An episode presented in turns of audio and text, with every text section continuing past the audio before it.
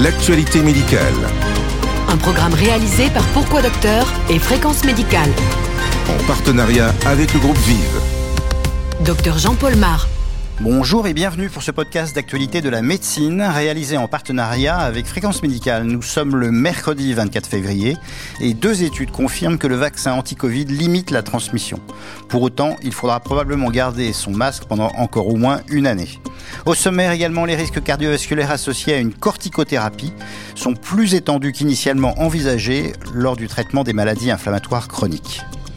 Vascularité en cas, justement, un inhibiteur du récepteur C5A transforme complètement le traitement en permettant d'arrêter la corticothérapie beaucoup plus tôt.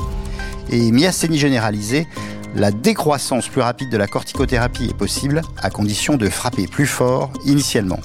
Enfin, la fréquence des hospitalisations pour choc anaphylactique d'origine alimentaire a augmenté en Grande-Bretagne, mais la mortalité a également baissé. Vive Les podcasts santé. Transmission du SARS-CoV-2, tout d'abord, avec les résultats de deux études israéliennes qui ont analysé les taux de contamination dans un pays où près de la moitié de la population a déjà reçu au moins une dose du vaccin Pfizer BioNTech. Jean-François Lemoine, qu'est-ce que c'est que ces données? Eh bien, ce sont les données issues de deux études, l'une du ministère de la Santé israélien, l'autre de Pfizer, qui, comme nous l'avions déjà dit, a accès à toutes les données de santé israéliennes anonymisées en échange d'une priorité à l'accès au vaccin. Y a-t-il une réduction de la transmission du virus après la vaccination? Les résultats préliminaires de l'étude du ministère de la Santé montrent une réduction des infections après la vaccination de 89,4% des cas asymptomatiques et de 93,7% des cas symptomatiques. Pour les données du Israel Sheba Medical Center, publiées dans le Lancet, chez les personnels de santé de cet hôpital, la vaccination donne une réduction de 85% des formes symptomatiques dans les 15 à 28 jours. Des résultats très intéressants donc, mais est-ce que cela veut dire que l'on va pouvoir bientôt arrêter de porter des masques? Oh là là, on n'en est pas encore là. D'une part parce que la France n'aura pas vacciné la moitié de sa population avant fin juin. D'autre part parce que, au fur et à mesure que les personnes les plus fragiles seront vaccinées, on va observer certes une diminution des hospitalisations et des décès, mais une poursuite des contaminations de la population non vaccinée et jeune, surtout avec la circulation des variants plus contagieux. Or, les jeunes peuvent aussi faire des complications, moins souvent c'est vrai, mais ils en font. D'après le professeur Anthony Fauci, il faudra porter un masque encore un an jusqu'à ce que 70 à 90% de la population soit vaccinée et l'immunité de groupe atteinte. Avec les anti-vaccins en France, on n'y sera peut-être jamais. Merci Jean-François Lemoine. Les podcasts santé. Tout ce qu'il faut savoir de l'actualité médicale En partenariat avec le groupe Vive. Les risques cardiovasculaires associés à la corticothérapie prolongée dans les maladies inflammatoires auto-immunes maintenant, avec les résultats surprenants d'une vaste étude en soins primaires en Grande-Bretagne, qui révèle la multiplicité des atteintes cardiovasculaires. Le professeur Gilles Montalesco, chef de service de cardiologie au CHU Pitié-Salpêtrière à Paris, met en perspective ces nouvelles données. Bonjour Gilles Montalesco, qu'est-ce que l'on connaît du risque cardiovasculaire associé à des maladies inflammatoires auto-immunes et à la corticothérapie prolongée qui lui sert de traitement? Alors il y a un certain nombre de, choses qu'on peut dire sur le sujet. Ce sont euh, des patients qui naturellement sont euh, exposés aux accidents vasculaires aigus d'une manière générale euh, beaucoup plus facilement, que ce soit des accidents vasculaires cérébraux ou des infarctus du myocarde en particulier. Ce sont des, des patients qui ont une fragilité vasculaire inhérente à la maladie et au traitement anti-inflammatoire qu'ils prennent et ils sont plus sujets à des anévrismes de l'aorte abdominale, par exemple. Euh, et euh, c'est euh, des, patients qui, lorsqu'il y a une intervention à faire, le fait d'être sous corticoïdes en particulier est considéré comme un facteur de risque supplémentaire de complications périopératoires ou péri-angioplastie ou péri-interventionnelles au sens large, et, pas seulement un surrisque d'ailleurs infectieux. donc, c'est des patients qu'on regarde toujours euh, euh, avec attention parce qu'ils nous inquiètent un peu.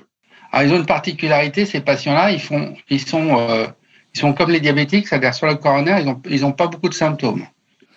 C'est une vaste étude de cohorte en soins primaires. Qu'est-ce qui vous a intéressé dans cette étude?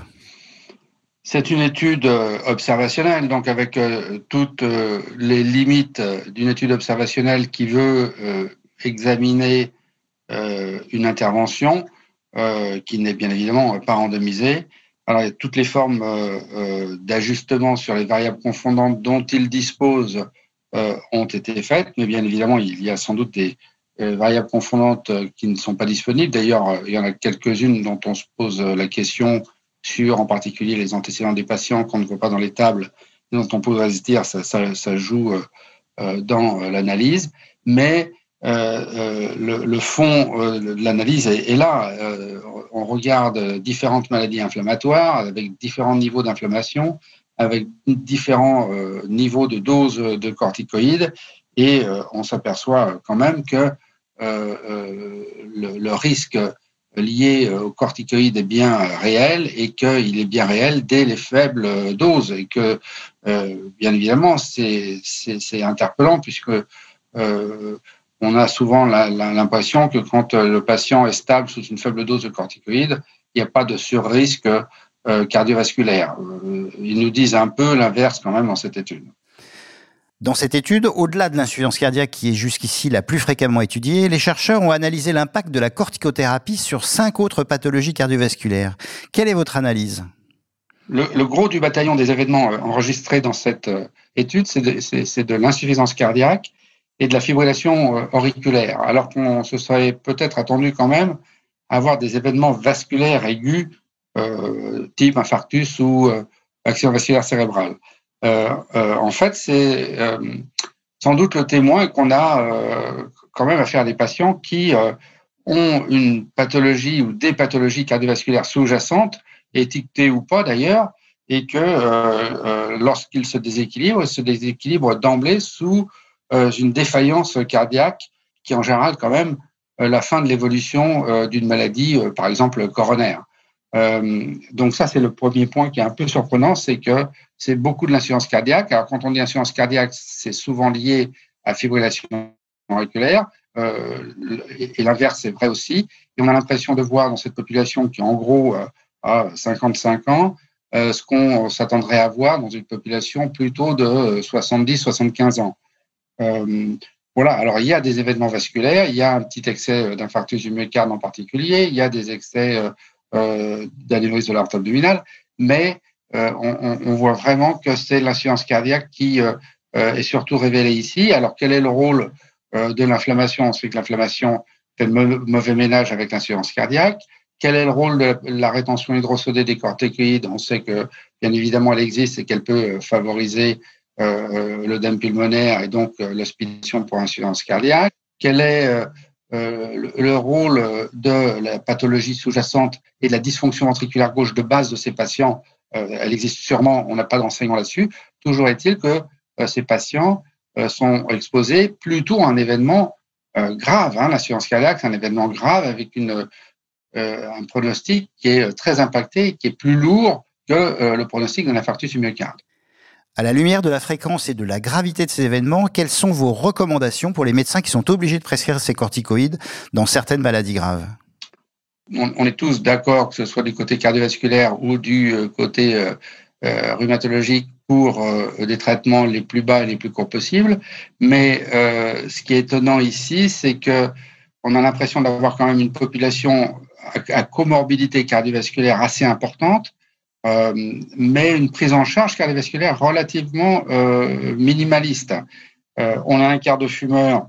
Je ne sais pas quels sont les efforts qui ont été faits pour l'arrêt du tabac, mais quand on est sous corticoïde de manière chronique, c'est comme quand on est diabétique, on a envie quand même que le patient s'arrête de fumer. On sait que le, mélange est détonnant.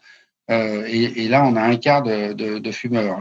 on a beaucoup de patients hypertendus, euh, on n'a pas la notion exactement du contrôle de cette hypertension, mais c'est diablement important. Euh, et là aussi, on pourrait faire euh, attention au niveau de pression artérielle de ces patients-là, surtout pour ceux qui ont un anévrisme de, de l'aorte abdominale. et puis, troisièmement, je suis assez surpris par le taux de prescription des statines qui est très bas dans cette population. Hein, on va dire selon les groupes entre 8-9% et 15-16%. On n'a pas du tout idée de, quel est leur euh, niveau de LDL cholestérol, mais on sait quand même que euh, les statines, en effet, favorables pour la, prévention tant en prévention primaire que secondaire, pour la prévention des événements vasculaires aigus en particulier. donc, on aimerait que ces patients soient sous statine systématiquement, au moins une dose moyenne, mais, mais qui soit bien traités là-dessus. Pour le diabète, il y a des diabétiques dans cette population. je ne sais pas exactement comment ils étaient contrôlés, mais c'est aussi un facteur de risque extrêmement important quand on est sous corticoïdes et les patients peuvent bien évidemment être déséquilibrés sur ce facteur de risque aussi. Donc, je pense que le, il faut être encore plus exigeant chez ces patients sous corticoïdes dans le contrôle des facteurs de risque classiques pour prévenir les événements cardiovasculaires. Merci beaucoup Gilles Montalesco. Chaque semaine, retrouvez toute l'actualité santé. En partenariat avec le groupe Vive. En bref maintenant, vascularité en cas, des maladies graves dont le traitement a beaucoup progressé ces dernières années, mais qui restent très dépendantes de la corticothérapie prolongée. Un inhibiteur du récepteur de C5A permet d'obtenir un meilleur taux de rémission à un an et un moindre taux de rechute que la corticothérapie, tout en réduisant les complications et en particulier celles qui sont cortico-induites.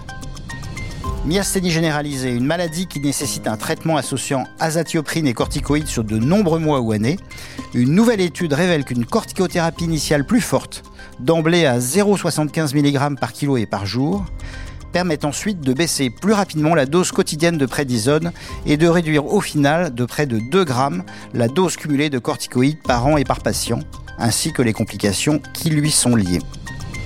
Enfin, la fréquence des hospitalisations pour choc anaphylactique suite à une allergie alimentaire a augmenté ces 20 dernières années en Grande-Bretagne. Chez les enfants d'âge scolaire, l'allergie au lait de vache est désormais la première cause d'anaphylaxie fatale dans ce pays, alors que ce sont les noix et les cacahuètes chez les adultes.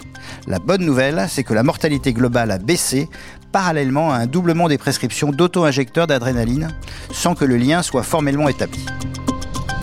L'actualité médicale. Un podcast animé par le docteur Jean-Paul Mar. Ce podcast est terminé. Je vous donne rendez-vous dans deux semaines pour ce point bimensuel de l'actualité médicale au temps de la Covid.